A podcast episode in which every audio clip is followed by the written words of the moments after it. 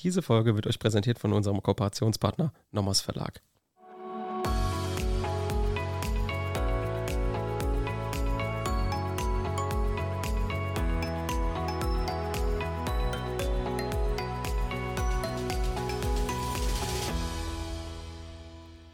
Willkommen zu einer neuen Folge Kurz erklärt. Heute zur ersten Zivilrechtsfolge Kurz erklärt. Wir sind Basti und Theresa. Jeden Montag erklären wir euch materielles Zivilrecht und wir beginnen mit BGB-AT, arbeiten uns systematisch bis zum Bereicherungsrecht vor. Uns kommt es vor allem darauf an, dass hier nicht nur Jurastudierende, sondern auch Referendare und Referendarinnen was mitnehmen. Aber kommen wir jetzt zunächst zu den Hausmitteilungen. Natürlich ist es jetzt hier die erste Folge Zivilrecht, aber dennoch würden wir uns über eine Bewertung freuen. Wenn euch diese Reihe überhaupt gefällt, gerne eine Bewertung dalassen. Ihr wisst ja, bei Spotify kann man so eine 5-Sterne-Bewertung abgeben. Ich sage immer wieder, es, im Moment sind so zwischen 1 und 5 Prozent derjenigen, die den Podcast in der Woche hören, die bewerten uns auch. Das macht man irgendwie meistens nicht, meistens ist man unterwegs. Ich weiß, das mache ich auch bei den meisten Podcasts nicht. Aber dennoch würden wir uns freuen, wenn ihr uns bewertet. Und Theresa weiß ja auch hier noch gar nicht, was abgeht. Ähm, deswegen, Deshalb fünf Sterne, fünf genau, Sterne. Einfach fünf Sterne. Ähm, da würden wir uns auf jeden Fall sehr freuen. Noch die zweite Hausmitteilung ist, ihr seht, wir haben jetzt praktisch ein volles Programm für euch. Wir haben jetzt Montag immer Zivilrecht, Mittwoch immer Strafrecht und Freitag immer Öffrecht. Und am Donnerstag haben wir dann meistens noch diese Zusammenfassung von dem Podcast Recht aktuell, einfach um euch nochmal auf den neuesten Examsstand zu bringen. Also haben wir jetzt praktisch jede Reihe abgedeckt. Und da würden wir uns freuen, wenn ihr natürlich auch in jede Folge reinhört. Gerne könnt ihr uns auch kontaktieren per Mail oder per Instagram. Und daher, ja, würde ich sagen, fangen wir mit dem heutigen Thema an. Wir sind ja in der ersten Folge Zivilrecht jetzt unterwegs. Theresa sitzt mir jetzt auch gegenüber. Wir freuen uns beide, dass es jetzt losgeht und wir steigen auch direkt mit einem schönen abstrakten Thema ein. Da freue ich mich besonders, denn wir steigen mit der Prüfungsreihenfolge bei einem einzelnen Anspruch an. Ähm, da kann ich natürlich auch was zu beitragen. Ich bin da auch immer sehr gut vorbereitet im Zivilrecht, insbesondere was das Thema BGB AT und zum Beispiel Willenserklärungen angeht. Darum geht es nämlich heute. Aber jetzt zunächst zum Einstieg schauen wir uns einfach mal an, wie ein Anspruch überhaupt aufgebaut ist. Ein Anspruch, den man prüft in der Klausur, wird klassischerweise in einem Dreischritt aufgebaut mit Anspruch entstanden, Anspruch untergegangen und Anspruch durchsetzbar. Das hat man jetzt zwar jetzt im weiteren Verlauf des Examens im Aufbau, glaube ich, das kannst du mich ja gleich bestätigen oder sagen, dass ich, dass ich hier Quatsch, Quatsch rede, aber äh, im weiteren Verlauf des Examens, also auch im zweiten Examen, baut man das ja klassischerweise nicht mehr so auf. Anspruch entstanden, untergegangen, durchsetzbar, aber insbesondere in den ersten Semestern macht man das halt, um sich selbst so eine Struktur zu geben und natürlich, dass man auch immer an diesen Dreischritt denkt, weil auch im zweiten Examen denkt man natürlich an diesen Dreischritt, aber man schreibt den dann nicht mehr wirklich hin. Deswegen ist es dennoch für euch wichtig, egal in welchem Semester ihr seid, ob ihr aufs zweite Examen zugeht, dass ihr diesen, diesen Dreischritt beherrscht. Jetzt wollen wir uns aber erstmal natürlich klassischerweise in der ersten Folge anschauen, warum gibt es überhaupt diesen Dreischritt? Also ich habe mich gefragt, was ist denn der Sinn und Zweck dahinter? Das machen wir auch immer im Strafrecht oder im Öffrecht. Einfach mal fragen, ja, warum ist denn so etwas so? Und dafür habe ich natürlich jetzt die Theresa, die mir diese Frage hoffentlich beantworten kann. Ja, das mache ich sehr gerne. Also du hast ja so schön angefangen mit dem Dreischritt. Nun, wir überlegen uns, natürlich muss ich erstmal prüfen, ob der Anspruch überhaupt entstanden ist. Wenn es keinen Anspruch gibt, dann kann ich mir die Mühe sparen, ob irgendwas untergegangen oder durchsetzbar ist tatsächlich. Deshalb ist der erste Schritt schon mal sehr essentiell. Und vor allem müsst ihr gucken, was prüfe ich denn bei diesem Anspruch entstanden. Und hier prüft man das Vorliegen der Voraussetzungen der Anspruchsgrundlage. Und wenn diese vorliegen, wird weiter geprüft, dass keine rechtshindernden Einwendungen vorliegen, denn die verhindern die Entstehung des Rechts. Zum Beispiel, ihr kennt es alle, Sittenwidrigkeit oder Formunwirksamkeit. Also das wäre dann Anspruch untergegangen, sozusagen. Nein, das sind die rechtshindernden Einwendungen, die man prüft bei Anspruch entstanden. Wir sind immer noch, ah, geht okay. systematisch vor, zieht euch die Schubladen auf, erste Schublade auf, Anspruch entstanden. Da prüft ihr wirklich diese Voraussetzungen der Anspruchsgrundlage und als zweites, dass keine rechtshindernden Einwendungen vorliegen. Okay, also das alles noch im Teil, im ersten Schritt. Genau, genau. im ersten Schritt, weil hier prüft ihr, gibt es überhaupt diesen Anspruch.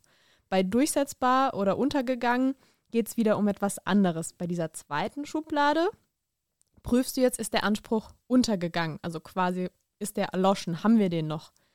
Und hier prüft man die rechtsvernichtenden Einwendungen.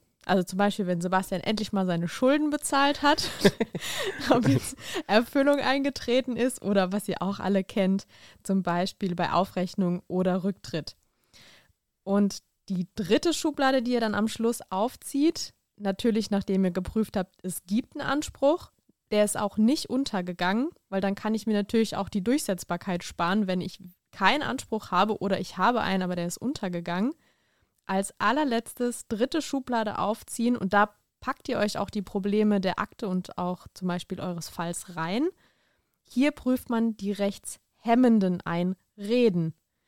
Und ihr habt jetzt auch schon den Unterschied mitgekriegt. Ich habe einmal gesagt Einwendungen und einmal Einreden. Dieser Unterschied ist ein ganz großer, denn die Einwendungen werden von Amts wegen geprüft.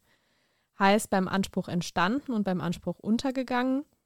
Und die Einreden bei Anspruch durchsetzbar, da muss man reden. Also man muss sich darauf berufen. Heißt in eurem Schriftsatz, wenn ihr im Ref seid, schreibt ihr, ich erhebe die Einrede der Verjährung. Deshalb macht dieser Dreischritt durchaus mehr als nur Sinn. Okay, da habe ich natürlich noch eine Frage und zwar, warum ist denn jetzt Anspruch untergegangen vor Anspruch durchsetzbar? Gibt es da, also da eine Begründung für? Warum ist das jetzt der zweite Schritt und nicht der dritte? Ich hatte es ja schon so kurz erwähnt. Also der Sinn der Sache ist natürlich, ich muss hier nichts prüfen, ob was durchsetzbar ist, wenn es, die, wenn es ja schon weg ist, auf gut Deutsch. Wenn es erloschen ist, untergegangen ist, ja, dann habe ich auch nichts mehr zum Durchsetzen. Und deshalb ist es der zweite Schritt. Also aus praktikablen Gründen eigentlich. Ja, dann kann ja. man sich auch seine Zeit und seine Mühe sparen. Deshalb denkt immer an diesen Dreier-Schritt, bevor ihr übereilt irgendwelche anderen Prüfungen anstellt, wie Sebastian jetzt gerade. Ja, genau. Okay, dann ist es ja eigentlich wie aus anderen Bereichen, dass das praktisch dieses Anspruch untergegangen soll eben verhindern, dass du sinnloses Zeug in der Klausur schreibst, was einfach nicht relevant ist, weil der Anspruch eh nicht mehr da ist. Genau, und in der Klausur wird da oft dann so ein Fallstrick drin sein, dass der Anspruch zum Beispiel teilweise nicht mehr da ist. Dann hm. wurden von den Schulden, was weiß ich, von 500 Euro 250 bezahlt und dann geht es mit den anderen 250 weiter in ah, den anderen Gedenkschritt okay. rein, ja. Okay, Super, also soweit zum abstrakten Einstieg. Jetzt wissen wir schon mal, wie wir so einen Anspruch prüfen. Und jetzt habe ich einen Fall mitgebracht. Und zwar vom letzten Wochenende. Ich war letztes, letzte Woche in Hamburg auf einer Tagung. Also Tagung für junges wissenschaftliches Recht, Dingsbums.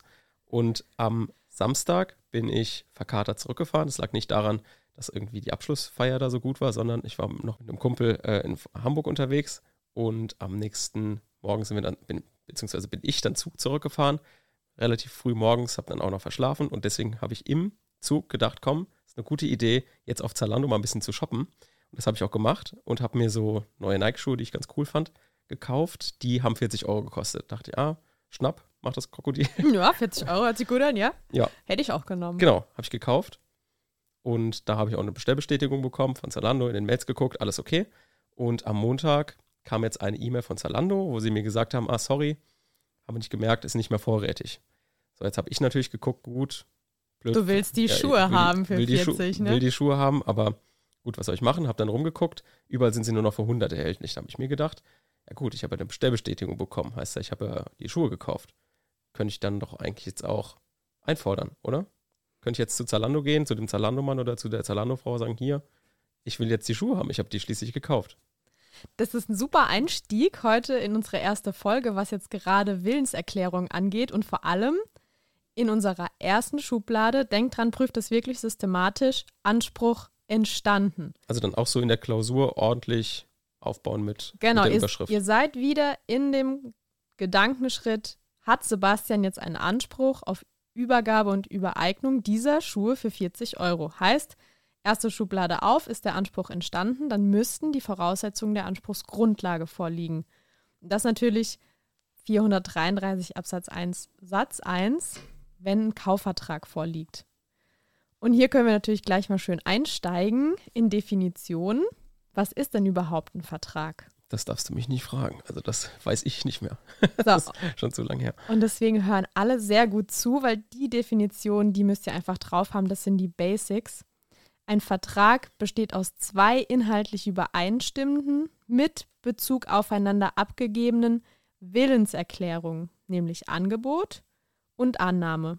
Und darin muss auch die Einigung über sämtliche wesentliche Bestandteile des Vertrages, die Essentialia negotii. Sebastian wollte gerade schon ansetzen, Ja. hat er sich erinnert. Das, ja, das habe ich gewusst. Genau, darin müssen die auch drin sein. Und deshalb kommen wir erstmal zum Angebot. Und beim Angebot handelt es sich um eine empfangsbedürftige Willenserklärung, sodass die Voraussetzungen einer Willenserklärung erstmal vorliegen müssen, wo wir jetzt bei unserem heutigen Thema wären. Da kommen wir auch schon zur nächsten Definition. Was ist eine Willenserklärung? Die Willenserklärung ist eine private Willensäußerung, gerichtet auf Herbeiführung einer von der Rechtsordnung gebilligten Rechtsfolge. Also der rechtliche Erfolg tritt ein, weil der Erklärende es so will, nicht Kraft Gesetz. Und ich hatte es mit Absicht jetzt versucht zu betonen, nämlich Wille und Erklärung. Heißt, die Willenserklärung setzt sich aus einem äußeren, nämlich der Erklärung, und einem inneren Tatbestand, dem Willen, zusammen. Und wir gucken jetzt mal, wer hier ein Angebot, also eine Willenserklärung abgegeben hat, ob das Sebastian war als erstes oder vielleicht Zalando durch Einstellen dieser Schuhe für 40 Euro. Und hier sind wir ganz wichtig erstmal beim äußeren Erklärungstatbestand von der Willenserklärung. Heißt, und das ist ein super Stichwort, das muss in eurer Klausur fallen, da hakt sofort der Korrektor fett mit einem Happy Grinsen ab. Beim äußeren Erklärungstatbestand einer Willenserklärung kommt es darauf an, wie ein objektiver Dritter in der Position des Empfängers nach Treu und Glauben mit Rücksicht auf die Verkehrssitte die Erklärung verstehen durfte. Und jetzt kommt das Stichwort, das ist der objektive Empfängerhorizont. Objektiver Empfängerhorizont. Also dieser äußere Erklärungstatbestand liegt vor, wenn aus dem Verhalten des Erklärenden von diesem objektiven Empfängerhorizont her auf Vorliegen eines, nächstes Stichwort, Rechtsbindungswillen beim Erklärenden geschlossen werden kann. Und dieser Rechtsbindungswille ist der Wille, sich rechtlich binden zu wollen. Also egal, was ihr jetzt mitnehmt aus dieser Folge, es sind auf jeden Fall diese zwei Wörter, der objektive Empfängerhorizont und der Rechtsbindungswille. Werbung. Auch in dieser Reihe haben wir wieder einen Kooperationspartner und das ist der Nomos Verlag. Und hier haben wir ja, wie in Strafrecht bereits, ähm, geben wir euch immer so Empfehlung, was ähm, wir gut finden vom Nomos Verlag. Wir bekommen das dann auch immer zugeschickt und schauen uns das auch wirklich an. Also das liegt jetzt auch hier vor uns und zwar dieser Dreier-Gesetzesband haben wir in Strafrecht auch schon beworben. Und zwar geht es hier um die Frage, ja, brauche ich eine lose Platzsammlung, brauche ich keine lose Platzsammlung, wann, wann brauche ich eine? Theresa, kannst du mir ganz kurz von deiner Erfahrung berichten? Braucht, wann, ab wann hast du eine lose Platzsammlung gehabt oder fandest du es praktisch, fandest du es unpraktisch? Also tatsächlich habe ich mir erst kurz vorm Examen, also vorm ersten, diese lose Blattsammlung zugelegt, weil ich das ultra nervig fand, diese ganzen Seiten und diese Nachlieferung erstmal einzusortieren. Und es war auch wahnsinnig viel Geld immer für so eine Ergänzungslieferung. Und ich habe mir für die Uni, weil es eigentlich super praktisch war zu den einzelnen Vorlesungen, und ich hatte diese drei tatsächlich mir auch damals zugelegt, weil das ganz entspannt war, jeweils, was für eine Vorlesung ich hatte, mir dieses Büchlein einfach einzupacken. Und dann hatte ich nicht wahnsinnig schwer zu tragen und ich hatte es immer kompakt dabei und musste mir dann nicht diese typische, ich sag mal, Juristentasche kaufen, woran man mich jetzt schon zehn Kilometer gegen den Wind erkannt hat, dass ich jetzt zu diesem Fachbereich gehöre. Genau, also darum geht's. Ihr wollt einfach Geld sparen, ihr wollt trotzdem alle Gesetze an der Hand haben und dafür, für diese preisgünstige Variante, geht das ganz gut. Und da könnt ihr jetzt einfach in der Folgenbeschreibung nachgucken. Da ist der Link drin. Werbung Ende. Und jetzt gucken wir uns mal an, ob hier jetzt schon nach dem objektiven Empfängerhorizont ein Rechtsbindungswille von Zalando besteht, indem sie diese Schuhe für 40 Euro auf diese Internetseite eingestellt haben, Sebastian. Das ist doch eigentlich wie im Supermarkt. Du gehst doch auch im Supermarkt irgendwo einkaufen. Jeder Mensch muss einkaufen. Ja, ja, also diese Supermarktfälle, an die kann ich mich natürlich noch gut erinnern. Das ist, ähm, weil mal so die Argumentation, ja, du gehst in einen Supermarkt, gehst zur Warenauslage, sage ich jetzt mal Obst oder Gemüse, kaufst dir eine Gurke, eine Möhre oder sowas. Und ähm, Sebastian lebt gesund. genau, ist ja klar. Und äh, geh dann zum, zur, zum Fließband, zur, zum Kassierer oder zur Kassiererin, legt das drauf und ähm, dann wird es kassiert. Und da ist immer die Frage, ja, wer gibt jetzt Angebot ab, wer nimmt das Angebot an? Und da kann ich mich erinnern, dass diese Auslage, und so würde ich jetzt hier auch die Webseite zum Beispiel beurteilen, Ja, ja, sehr Ähm, schön. würde ich sagen, ist eine Invitatio ad offerendum, also praktisch nur die Einladung, ein Angebot zu machen. Also jetzt zum Beispiel vom Supermarkt oder halt von der Zalando-Webseite, ja, guck mal, ich habe hier ein paar Produkte, mach mir doch mal ein Angebot.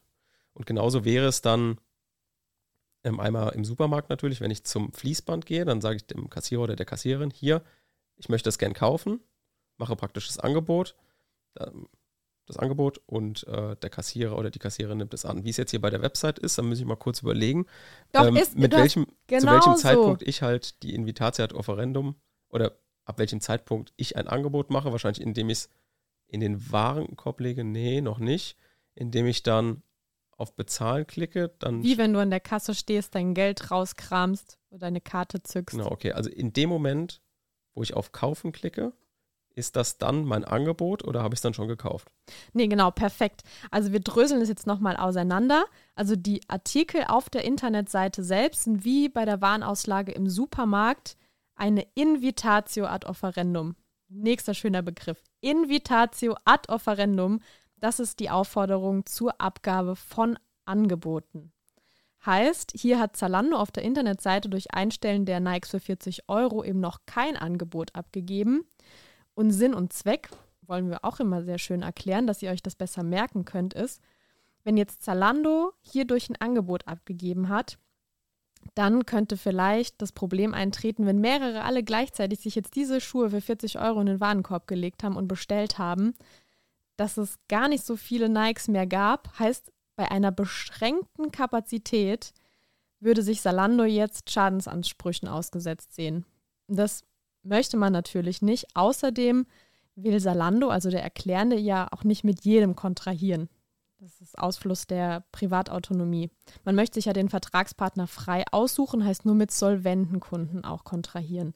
Also das sind beide Argumente, warum es sich hier nur um eine Aufforderung zur Abgabe von Angeboten handelt. Genau, also die Artikel auf der Internetseite stellen eine Invitatio ad offerendum dar. Und Sebastian hat schon super erklärt, also indem er auf diesen Button drückt, jetzt kaufen, hat er selbst das Angebot abgegeben. Jetzt gucken wir uns nochmal an, er hat was von einer Bestellbestätigung erwähnt, gell? Mhm, genau, die, die hast kam du. direkt im Anschluss. Jetzt müssen wir gucken, wie, also wie ordnen wir das jetzt rechtlich ein? Könnte das vielleicht die Annahme deines Angebotes sein? Ja, wahrscheinlich, wenn wir vorher gesagt, ja, müsste man wahrscheinlich mal erstmal auslegen, vielleicht nach dem Wortlaut. Ja, genau. Es ist eine Bestelleingangsbestätigung. Mhm. Sehr schön, genau. Zückt immer eure wunderbaren Instrumente, gerade Auslegung und das sagt uns schon das Wort Bestelleingangsbestätigung. Es wird nur bestätigt, dass die Bestellung eingegangen ist. Mehr tatsächlich nicht. Es ist keine Annahme, die erfolgt erst meistens durch Zusenden der Ware weil mit der Versendung der bestellten Ware bringt der Verkäufer schlüssig dann zum Ausdruck, dass er die Bestellung angenommen hat. Genau, also Angebot war von Sebastian und die Annahme mh, hm, leider nicht von Salando da. Also gehen wir wieder zu unserem Obersatz. Sebastian hat leider keinen Anspruch auf Übergabe und Übereignung der Schuhe für 40 Euro. Muss sie dann wahrscheinlich für 100 kaufen. Tut mir leid. Okay, das heißt, ich kann jetzt gar nichts machen. Habe einfach Pech gehabt du hast jetzt bei deinem Kater-Shopping leider okay. einen Song gezogen. Ja, gut. Ist auch nicht so schlimm. Dann spare ich wenigstens ein bisschen Geld, beziehungsweise wenn ich es mir jetzt noch für mehr Geld hole, dann wird es natürlich teuer. Aber gut. Okay, dann habe ich natürlich noch eine kleine Fallabwandlung, die ist mir dann auf der nächsten Website passiert. nee, natürlich nicht. Der Kater ähm, war aber, zu groß. Ja, der Kater war zu groß. Nee, ich wollte einfach nur sagen, was wäre denn der Fall jetzt, wenn ich jetzt nicht auf jetzt kaufen bewusst geklickt habe, sondern ich bin dann rumgesurft, dann auf die nächste Seite, nächsten Tab aufgemacht und dann irgendwie aus Versehen, wieder als ich in den Tab zurückgekommen bin, habe ich dann aus Versehen auf jetzt kaufen geklickt, wollte das aber gar nicht. Kann ich da jetzt irgendwas machen, wenn die mir jetzt praktisch, weil das ist ja dann schon mein Angebot, wie du erklärt hast, und wenn die mir jetzt einfach die Schuhe zuschicken, muss ich sie dann bezahlen? Also wir schauen mal wieder systematisch. Wir waren ja bei der Willenserklärung. Wir haben ja gesagt, diese besteht aus einem äußeren und einem inneren Tatbestand. Wir haben uns ja schon mit dem äußeren Tatbestand auseinandergesetzt, heißt mit der Erklärung. Sebastian ist jetzt gerade beim inneren Tatbestand, nämlich mit dem Willen.